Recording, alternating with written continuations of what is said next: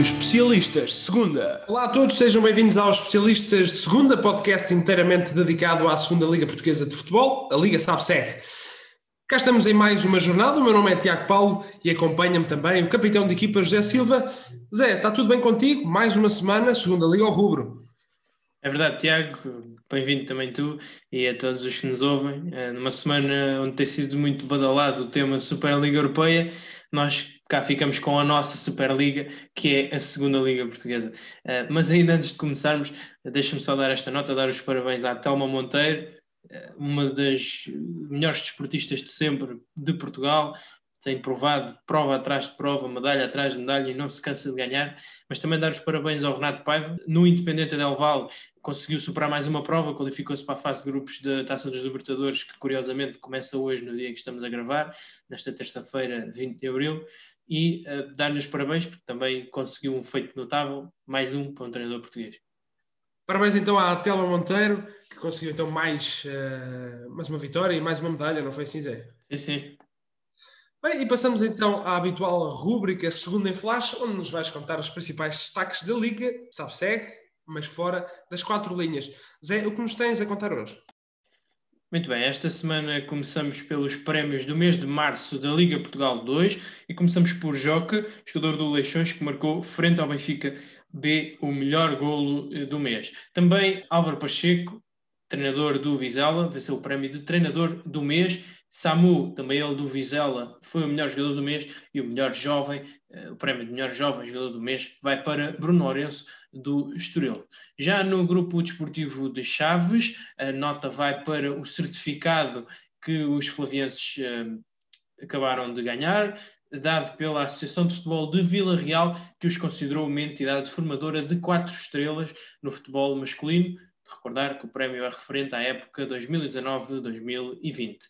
Após o final do encontro diante do Benfica B, que consumou mais uma vitória do Vizela e o respectivo regresso ao segundo lugar da Liga SAPSEG, uma centena de adeptos vizelenses apoiaram a equipa em redor do estádio, gritando mesmo a frase Vizela, leva-me à primeira. O Estoril, através do seu departamento de performance, participou numa formação de suporte básico de vida e desfibrilação automática externa, promovida pela rede nacional de treino e os canarinhos eh, deram conta disso mesmo nas suas redes sociais. Vamos agora aos jogadores no Leixões. Tabuaço, Papalele, André e Osman, jogadores dos sub-23 dos matosinhenses, têm vindo a trabalhar com o plantel principal. Samu e Fábio Espinho, jogadores de Vizela e Feirense, respectivamente, acabaram de completar 50 jogos eh, pelos eh, seus respectivos clubes. No Chaves, Nicolás Reis, foi operado ao tornozelo do direito e entra agora em período de recuperação, certo é que não jogará mais esta temporada. Já no Penafiel, Aníbal Capela e Mateus regressaram aos trabalhos dos durienses, um deles, o Aníbal, jogou mesmo frente ao Cova da Piedade no último encontro. No Porto B, Francisco Meixedo e Ricardo Silva, jogadores da equipa B dos Dragões, renovaram mesmo contrato. No Benfica B, Daniel dos Anjos eh, jogador que sofreu sequelas da infecção que sofreu do Covid-19, já regressou aos treinos físicos eh, e em breve estará às ordens do restante grupo da equipa B. A nível de treinadores, Ricardo Souza foi o eleito para substituir Filipe Cândido no comando técnico do Mafra. De recordar que o técnico de 42 anos abraça o seu primeiro desafio na Liga SAFSEG e com ele vêm também os seus adjuntos, Joaquim Rodrigues, Chiquinho Carlos, Tiago Ferreira, Miguel Menezes, eh, formam então a restante equipa técnica recordar que muito se especulou acerca do novo treinador mafrense, desde Paulo Alves até a um sonho eh, que era Luís Freire, mas a aposta recai mesmo sobre o filho do antigo campeão europeu pelo Porto, que será então Ricardo Souza, novo técnico do Mafra. Por agora é tudo, Tiago. Muito bem, esta segunda em flash, mais uma semana. Zé, pergunto-te para finalizarmos esta etapa do programa, qual foi a frase marcante desta semana? A frase marcante desta semana sucede a um momento também ao marcante. Zé Castro, histórico capitão da Académica, 38 anos, voltou a jogar e voltou a marcar pela Briosa e esse momento teve direito à seguinte frase do treinador da Académica, Rui Borges. Na mesma situação dele, 99% dos jogadores tinham desistido. Esta frase é bem ilustrativa daquilo que é a força eh, do capitão da Briosa. Muito bem, olhamos agora para um, a jornada passada, que começou no dia 16 de abril, com o Vila Franquense a receber e a perder em casa frente ao Leixões. Já no dia 17 de abril, o Feirense venceu em casa por uma bola a zero o Varzim. Já no dia 18, Casa Pia perdeu em casa por 3-0 frente ao Académica. Penafiel empatou contra o Cova da Piedade em casa e o Estoril Praia, líder de campeonato, empatou uh, frente ao Futebol Clube do Porto B. Oliveirense também empatou com o Mafra, que estreou assim novo treinador, e o Chaves venceu em casa o Académico Viseu. Já no passado dia 19 de abril, Covilhã perdeu em casa frente ao Aroca e Vizela, que é a segunda equipa com mais pontos nesta Liga Salseca, venceu em casa a equipa B do Benfica. Zé, qual é o jogo que destacas uh, deste leque de jogos que formaram a jornada passada? Para mim, o jogo de destaque foi o Casa Pia 0, Académica 3. Uh, eh, os gigantes procuravam vencer pela primeira vez a Académica, já os estudantes contavam com um reforço de peso, Zé Castro, já aqui falei, 38 anos, esteve mais de 4 meses parado e regressava aos relevados e logo como titular. O Casa Pia entrou melhor, mais pressionante, a trocar mais e melhor a bola no meio campo contrário, não prometia grandes facilidades na saída para o ataque da Académica, mas com o passar do tempo a Briosa começou a pegar no jogo, o Xabi recuou muito, até bem perto dos centrais, para a equipa ter mais bola, e aos 24 minutos surge mesmo o primeiro da Académica, na sequência do pontapé de canto, um primeiro desvio de Mike e Mateus Dantas a desviar para o autogol. O Casa Pia reagiu bem, o jogo ficou intenso, agressivo nos duelos, rapidez também nos ataques, e assim se manteve na segunda parte, com mais posse de bola para o Casa Pia, mas mais tranquilidade a defender parte da Académica, que voltou a marcar numa altura em que os gigantes até estavam melhor, com um jogo mais direto, mas a Briosa marca, Boldini é derrubado na área e Zé Castro marca então essa grande penalidade e uh, tira-se para o relevado em lágrimas, abraçado pelos companheiros, porque foi de facto um momento muito simbólico. E aos 78 minutos, uma bela jogada de contra-ataque e o Mayambela faz o 3-0 para hum, a Académica. Bem, olhamos agora para a frente eh, do campeonato, continua tudo na mesma, mas a vitória do Vizela sobre o Benfica B e o empate do Estoril uh, diante do Porto B permitiu à equipa de Álvaro Pacheco encurtar a distância para o topo e estão agora a 9 pontos. É verdade, uh, Porto B com Carraça, Fábio Vieira e Sá do pontão principal. Desta feita jogou Rodrigo Pinheiro, a defesa esquerda, a ala esquerda, o Rodrigo Conceição, a ala direito e o Carraça naquela posição intermitente entre lateral e central, e o Estoril entrou muito dono do encontro, como habitual, Porto tentava reagir essencialmente para as alas, é uma equipa que jogou muito destemida, diga-se, com raça, Porto eh, pressionava alto, mas o Estoril saía bem dessa primeira fase de pressão e depois, naturalmente, criava perigo. Com o tempo, os canarinhos começaram a aumentar a intensidade na troca de bola, também a dinâmica no ataque e acabaram mesmo por chegar ao primeiro do encontro numa bela jogada individual de Crespo, um belo transporte de bola que deixou confusa a, marcação dos homens do Porto B e depois Jacobo Aziz, isolado, eh, não desperdiçou. O Porto teve alguma falta de intensidade até um intervalo, também fruto da muita pressão que estavam a exercer, e aos 48 minutos, mesmo em cima do intervalo, Zé Valente é derrubado na área e o mesmo converte a grande penalidade em golo.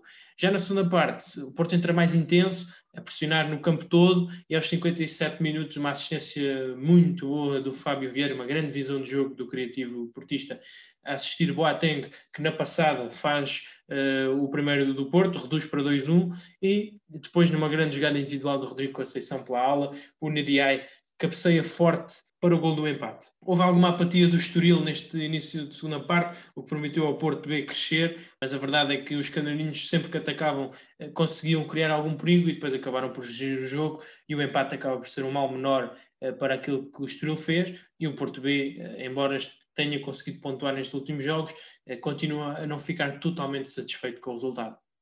Já o Benfica B, com três alterações, desde logo Fábio Batista na direita, Kalaitza a central e na esquerda a grande novidade, Gottfried Frimpong, defesa esquerda holandês que não jogava desde 17 de outubro pelo Benfica B, um, um facto que acabou por se notar ao longo do encontro, em especial a nível físico, eh, por parte do jogador holandês. Mas quanto ao jogo, as duas equipas procuravam atacar rápido, as defesas estavam muito concentradas e conseguiam limpar quase todos os lances de perigo nos minutos iniciais, mas o Benfica entrou bastante bem, parece-me, pelo menos a nível da pressão. O próprio Gonçalo Ramos também arrastava bem as marcações que que estavam a fazer os homens da Vizela, permitindo ver ali um fosso a meio campo para, entre linhas, os jogadores do Benfica jogarem, ou até mesmo uh, para não haverem coberturas num para um, onde de facto a qualidade técnica individual dos extremos do Benfica estava a fazer muita diferença. E os primeiros 20, 25 minutos parece-me que o Benfica teve mais perigo, explorar melhor as jogadas em profundidade, em especial pelas alas, e o Vizela uh, estava a permitir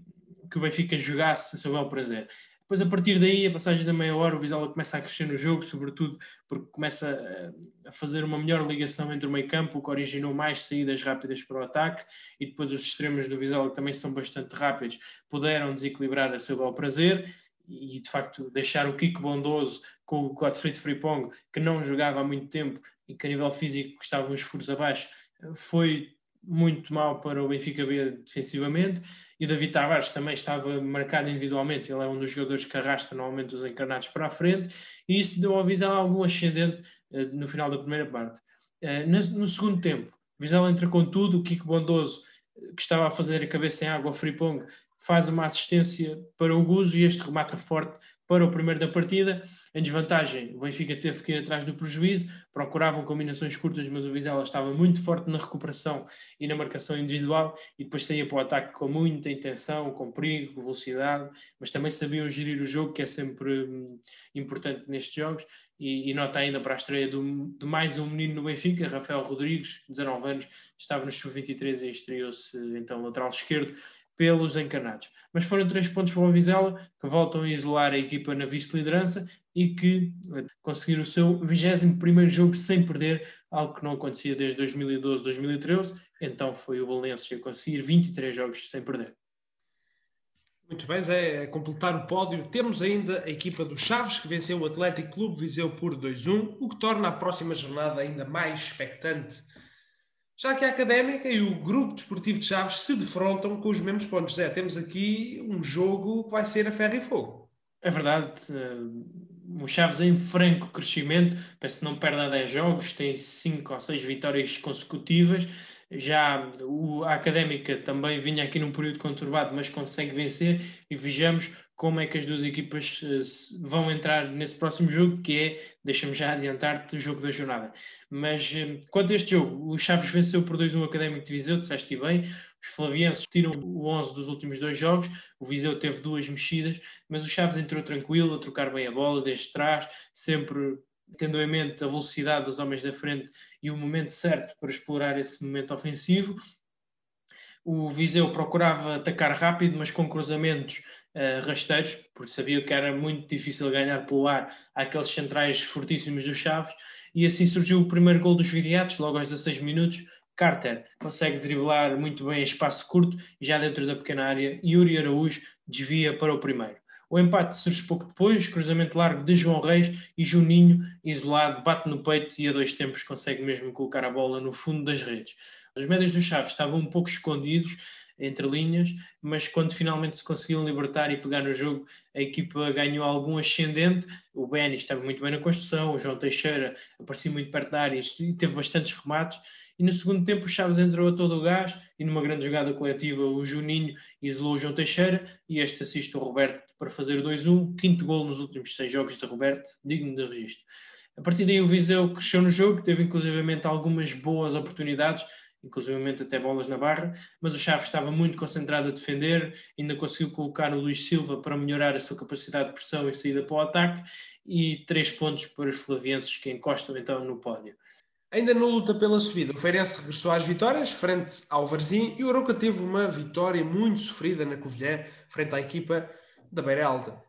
É verdade, o Covilhã vendeu muito caro a derrota. Aliás, os serranos não ganhavam desde 16 de março e apesar do seu técnico José Bizarro dizer que a equipa está tranquila e que muitas equipas quereriam estar no lugar do Sporting da Covilhã, o que até pode ser verdade, a verdade é que estes elementos dão sempre alguma pressão às equipas. E por isso o Covilhã entrou muito bem sempre com ataques e com a bola a rondar a baliza, também sabemos as dimensões do campo uh, dos serranos e isso também facilita um pouco a chegada à área contrária, mas com o tempo a equipa do Armando Evangelista conseguiu estabilizar o jogo com posse de bola, com uma construção apoiada, uh, mas ainda assim oportunidades para os dois lados foi a, a marca d'água desta primeira parte. No segundo tempo, o, começou como terminou a primeira parte, uma defesa, uma grande defesa de Vitor Braga, guardião aroquense, e com o Covilhã mais intenso, mais forte na recuperação de bola, mais estável defensivamente. Raramente neste início de segunda parte vimos o Aroca criar alguma ocasião e bem perto de uma hora de jogo, jogada de insistência do Wendel, perto da linha de fundo, com uma saída precipitada de Vitor Braga e então o brasileiro a assistir Luiz Enó para o que seria o primeiro da partida, baliza aberta, sem grande dificuldade, mas uh, nota para a precipitação de Vitor Braga. A partir daí, a equipa da Serra uh, recuou linhas, porque essencialmente gostavam de sair rápido para o ataque, com processos bastante simples, mas tiveram bastantes oportunidades e, e, foi mesmo desde que marcaram o golo até bem perto do final, bastantes oportunidades mesmo. Até dava alguma estranheza o facto de uma equipa candidata à subida como a Oroca não conseguir sequer sair para o ataque, era aflitivo. Mas uh, à passagem dos últimos 10 minutos, expulsão então de David Silva, lateral do, do Covilhã, e a partir daí o jogo mudou completamente. O Aroca carregou, foi muito forte e empatou logo de seguida pelo Eliard, num cruzamento às três tabelas que o Eliard aproveitou muito bem, e já perto dos descontos, Mauro Cavalheiro consumar a reviravolta para os aroquenses. Quanto ao Feirense, a equipa de Rui Ferreira conseguiu a sua primeira vitória, vitória primeira vitória de Rui Ferreira no comando técnico dos fogaceiros, uma vitória sofrida, mas que na primeira parte não sofre qualquer contestação, apesar do Varzim até ter alguns momentos com bola, apesar de estar melhor e mais estável no momento em que a equipa fogaceira marcou o gol, a verdade é que a vitória é justa. Uma bela jogada individual, diga-se, esse primeiro gol do Feirense, que Ramos muito bem a sair a jogar com bastante qualidade, passou por vários jogadores, depois a bola é endereçada, penso que no Feliz, depois há ali uma, uma troca de bola muito positiva com o, o Fábio Espinho, e acaba mesmo por eh, a equipa por marcar o Platini e o Feirense venceu esse encontro. Depois na segunda parte foi sofrer muito, defender muito bem e, e, uma boa vitória da equipa de Rui Ferreira que volta a entrar então no lote de candidatos à subida que já não ganhava há alguns jogos e portanto é sempre importante esse tipo de, de registro. Vamos agora ao meio da tabela, destaque para o empate duplo na Fiel, para a vitória do Leixões em Rio Maior, frente ao Vila Franquense e também para o empate do Mafra em Oliveira de Azeméis frente ao Oliveirense. Sim, começamos pelo Penafiel, empate com o Casa Pia, um jogo primeiros minutos com muitas paragens, eh, o jogo estava partido, o Penafiel nas espaços tentava construir curto, apoiado pela zona central e até conseguiam criar algumas ocasiões de perigo, mas era o Cova que era mais objetivo, mais rápido na saída para o ataque e numa dessas saídas a bola é lançada para o João Vieira e este remata cruzado para o primeiro golo do encontro, mas o golo número 600 desta edição da Liga Sabseg eh, foi marcado então no estádio 25 de Abril e a partir daí o Penafiel, mesmo com alguma lentidão na circulação, com muita insistência no, no jogo eh, curto para os avançados, o que acabava por facilitar as marcações. Vê um momento que também acaba por mudar o jogo, expulsão por segundo amarelo do Alex Freitas, e a partir daí foi muito mais fácil para o Penafiel. Acaba por empatar já no segundo tempo por nível Capela, e a passagem de uma hora de jogo numa jogada de insistência, o Wagner, com alguma confusão à mistura, faz o 2-1. O Cova da Piedade parecia ter algumas dificuldades em atacar depois, obviamente, atacavam com poucos elementos, mas após a expulsão do Rui Pedro aos 67 minutos, conseguiram fazê-lo com muito mais uh, insistência e numa dessas recuperações de bola a meio campo, num contra-ataque rápido, João Oliveira acaba mesmo por encostar para o empate, um ponto muito positivo para o Cova da Piedade que se mantém invicto com Miguel Leal, já o Penafiel uh, volta a deixar escapar pontos no final. Quanto ao Leixões, também uma vitória muito importante da equipa de José Mota. Parece-me que terá efetivamente carimbado a manutenção com esta vitória, embora não o tenha feito a nível matemático, poderá muito bem tê-lo feito, pelo menos a nível anímico. Muito dificilmente esta equipa, esta equipa de Leixões vai descer divisão, eu diria, esta época. Consegue, numa boa exibição, Tiago Silva uh, faz uma boa, uma boa defesa num penalti. Os minutos do Vila Franquense foram muito fortes, mas esta equipa do, do Leixões acaba mesmo por vencer. Quanto ao Oliveirense, empate 0-0 com o Mafra, estreia do técnico Ricardo Souza nos Mafrenses, e o técnico realizou logo quatro alterações sendo que a maior destaque foi, obviamente, Godinho para a baliza. Ele que fez o seu primeiro jogo em quatro meses, diga-se. As duas equipas entraram a tentar ter bola, o Mafra alternava entre o 4-3-3 e o 4-2-3-1, com Cuca e João Graça a formarem, por vezes, um duplo pivô ao meio campo, a fecharem na zona central. O Cuca também vinha receber aos centrais muitas das vezes, para formar uma linha de três e permitir aos laterais jogarem bem largos e, eh, mas os médios, parece-me os interiores, tiveram mais preponderância do que o habitual e exploraram mais as combinações curtas, vê-se que os jogadores estavam estrategicamente muito perto uns dos outros e o Oliveirense era ao contrário, era mais enérgica, mais rápida, mais objetiva na saída para o ataque e mesmo com a disputa acérrima a meio campo, o Mafra estava a ocupar muito bem os espaços e a circular mais rápido a bola, ehm, sendo que o Oliveirense também não se imiscuía de atacar e muito provavelmente teve as melhores oportunidades do jogo. Bem, no Mafra, como já falámos há pouco, Felipe Cândido uh, saiu do comando técnico da equipa mafrense e Ricardo Souza, ex-Beira-Mar, foi escolhido por José Cristo para orientar os destinos da equipa. Zé, o que achaste deste nome, Ricardo Souza, e o que terá levado Felipe Cândido a sair do comando técnico da equipa Saloia? Foi certamente os resultados que, estavam, que a equipa estava a sofrer, muitas das vezes até resultados injustos, é verdade, que a equipa jogava bem, é um futebol positivo, só que a verdade é que na hora de marcar não tinham aquela hum, assertividade, também a goleada frente ao Casa Pia parece-me precipitou um pouco as coisas, já iam para quatro ou cinco derrotas consecutivas e algumas, a nível mental, alguma instabilidade, a equipa parece que entrava mal nas segundas partes, isso foi nota dominante ao longo do percurso de Felipe Cândido, Quanto à escolha de Ricardo Souza, nós, eh, quando fomos chamados a, escrever a notícia para, para dar no site da Mafra TV, uma das primeiras coisas que eu fiz foi observar alguns jogos do Ricardo Souza no Beira-Mar. Vi três, quatro jogos e, e percebi que tem um, uma ideia de jogo muito interessante. Gosta de jogar sempre com os laterais bem abertos, gosta que os seus médios tenham muita preponderância no jogo, em especial que se juntem às linhas laterais muitas das vezes para pegar no jogo em zonas diferentes, eh, para distribuir bem no ataque. Gosta, gosta de ter pelo menos eh, três linhas de pressão, uma só do avançado, depois mais duas na retaguarda e depois os três médios bem juntos a defender. Vamos a ver se o fará com o Mafra, neste jogo não o fez.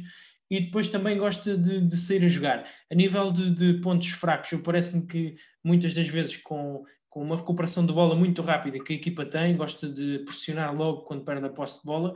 Isso leva a que muitas das vezes os centrais e os defesas da equipa fiquem muito expostos ao contra-ataque. E, portanto, isso é uma lacuna que, obviamente, o Mafra já tinha muitas vezes com o Felipe Cândido. Vamos ver se com o Ricardo Souza o cenário muda de figura. Mas é, posto isto, para finalizar mais uma análise uh, à jornada da segunda Liga, a Liga Salseg, resta-nos dizer qual foi para ti o jogador estrela desta semana. A figura desta semana para mim terá que ser o Zé Castro, pelas razões inúmeras que já, que já disse ao longo do programa, não jogava mais de 4 meses, 38 anos, e no jogo em que regressa é chamado a marcar uma grande penalidade e joga-se para o, para o relevado em lágrimas, um momento muito emotivo e é para mim a figura desta semana. Muito bem, o jogador estrela desta semana, José Castro, o destaque vai todo para ele. E olhamos então para os eh, jogos da próxima jornada da Liga Sabsec, começando no dia 23 de abril. Estoril Praia recebe o Casa Pia às 20 horas e 15. Já no dia 24, o Académica de Coimbra recebe o Grupo Desportivo de Chaves às 11 horas. Às 15 horas, o Leixões uh, recebe o Feirense. 17h30, Vizela visita o Varzim e às 20 horas e 30, também neste dia 24, o, grupo, o Clube Desportivo de Mafra receberá às 20 e 30 o Covilhã. Já no dia 25 de abril, uh, dia de feriado nacional, o Académico de Viseu recebe às 11 horas e 15 o Futebol Clube do Porto B. Às 15 horas, União Oliveirense visitará o Cova da Piedade. O Aroca às 20 horas e 30 recebe o Vila Franquense e para fechar mais esta jornada da Liga Salve no dia 26 de abril, Benfica B recebe em casa às 15 horas e 30 Penafiel. Zé, mais um leque de jogos, mais uma jornada, caminhamos a passos largos para o fim, mas pergunto-te que jogo é que te suscita mais curiosidade e que jogo tem potencial para ser um jogo bem disputado?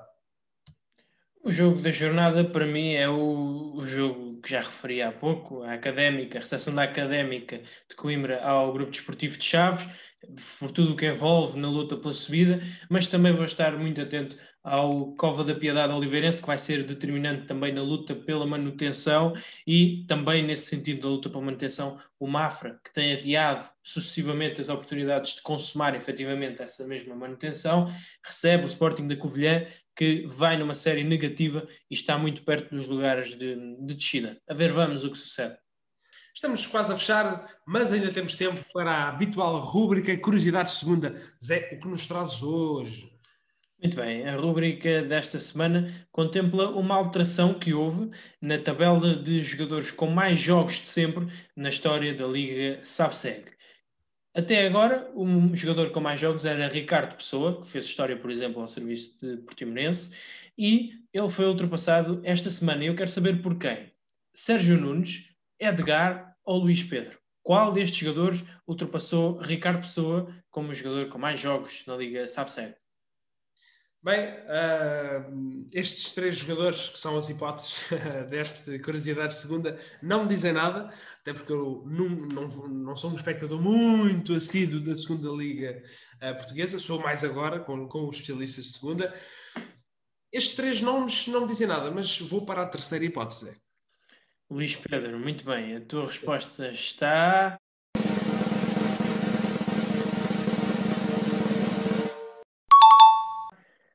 Correta. Está correta, muito bem. Eu atirei completamente à sorte, às escuras. Isto não houve ajuda e, portanto, sinto-me muito. Sinto-me vivo na segunda liga. muito bem. Um, Tiago, ainda antes de terminarmos, gostaria só de dar esta nota. O Académico de Viseu tem feito nas suas redes sociais, uh, através do IGTV, vídeos muito interessantes dos bastidores da equipa à chegada ao estádio, no balneário, no autocarro. Tem sido mesmo muito interessante e se calhar ao nível do que se faz lá fora uh, em ligas inglesas, também na nossa primeira liga alguns clubes já começaram a fazer. E portanto dar os parabéns ao Académico de Viseu, uma iniciativa brilhante para mim. Muito bem, Zé, sabes que eu costumo sempre uh, dedicar este programa uh, a alguém. E este este programa vou dedicá-lo a todos os profissionais de saúde que estão a, a, a lidar uh, com o futebol, ou seja, em termos de testagem, em termos de evitar uh, surtos, este programa é dedicado a eles. Bem, chegamos mesmo ao fim, puxamos então o travão de mão e apagamos as luzes deste estádio. Na próxima jornada, o que podem contar é muito mais alegria, muito mais informação, mas também por falar em informação. Não se esqueçam de ir ao Twitter, vejam todas as informações, resultados, calendário, últimas notícias, está lá tudo, tudo a par e passo. Da minha parte é tudo. Zé, deixa a tua última nota. Despeço o meu. Muito obrigado e até para a semana. Muito obrigado. Até para a semana.